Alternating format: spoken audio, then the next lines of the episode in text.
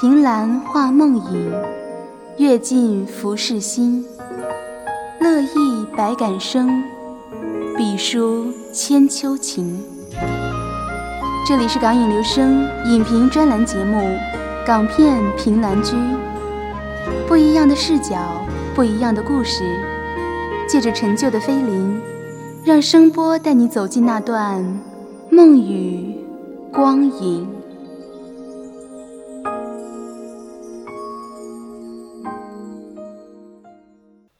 收看本期节目视频版，请在土豆网搜索“港片凭栏居”。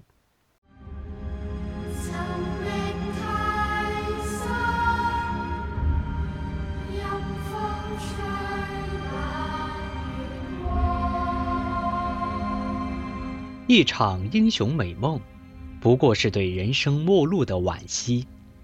但儿时的英雄怎能如此不堪一击，临死才做这样的一场美梦呢？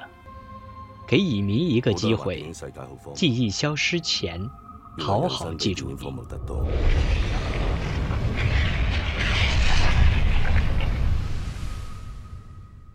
我们一直在关注昔日的英雄回归如何血战僵尸，却忽略了英雄背后的人情冷暖。从乌村长大，成为武打明星，再到落魄，回到了乌村。他手上有一个笔画的表，在回忆里，那是一家人其乐融融时儿子画的。但在回忆的画面里，不难发现，当三个人一起围在桌上时，儿子和妻子拉着他的手向外蔓延出了鲜血，而唯独他没有。他眼睁睁地看着妻子和儿子变成了没有瞳孔的模样，到最后躺在殡仪馆里，儿子前来认领尸体。如果说当中的一切都是一场英雄美梦，那么去世后才看到的九叔，为何会出现在上吊前一刹那的臆想里呢？于是从这里开始，我们将一切假定从头来过。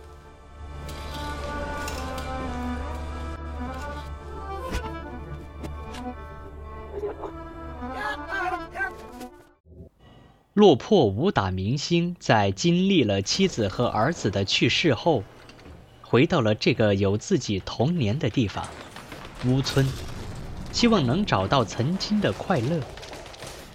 他想要上吊，却被道士有哥救下，发现了僵尸。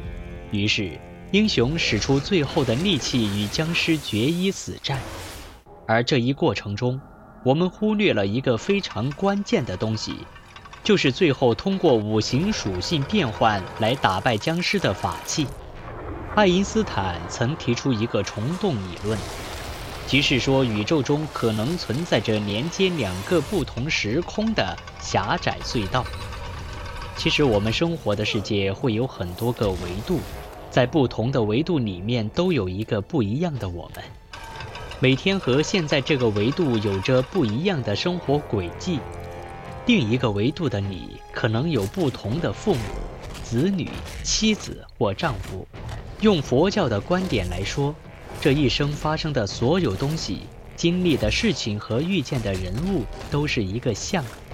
你看似时间很长，其实放大到一定的倍数之后，就是一眨眼的事情。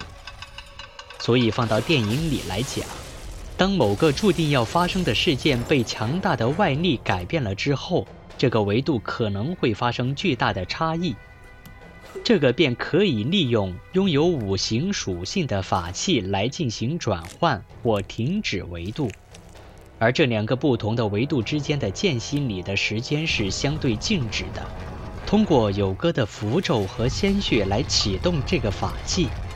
通过变换这个维度里面的五行属性，达到借助外力的作用来弱化这个维度里的僵尸的攻击能力。但这个结果就是两个维度发生变化，用活下来的人去交换死了的人。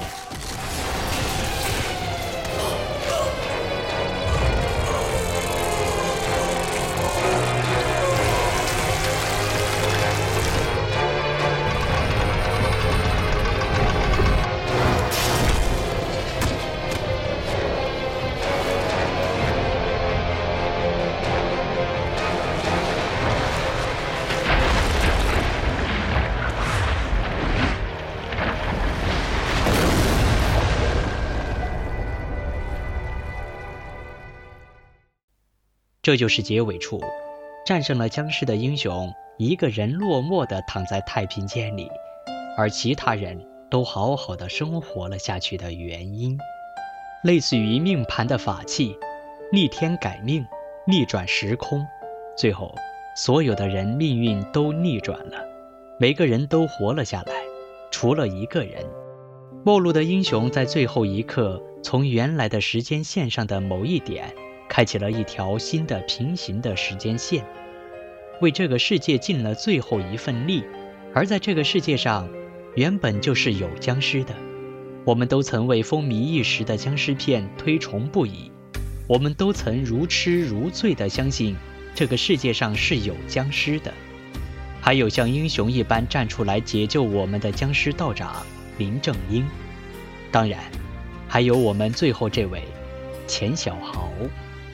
我们愿意相信，我们童年害怕过的僵尸和仰慕过的道长都是真实存在的，就好像愿意相信我们童年所做的每一个梦都是真实存在的。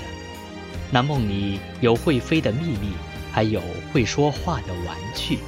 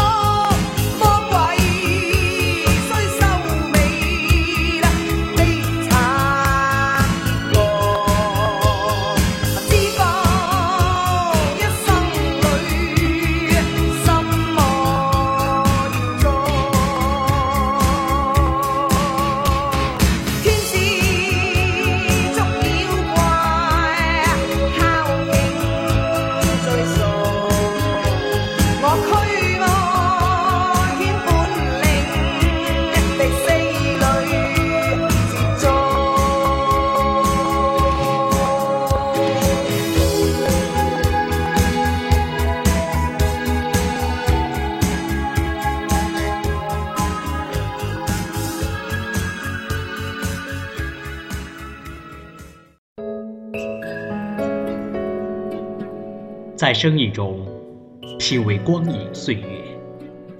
这里是港影留声电台，电台正在持续招募文案编辑、N 接和节目后期。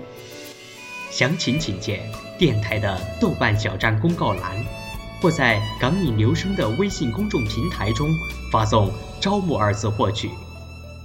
港影留声，期待你的加入。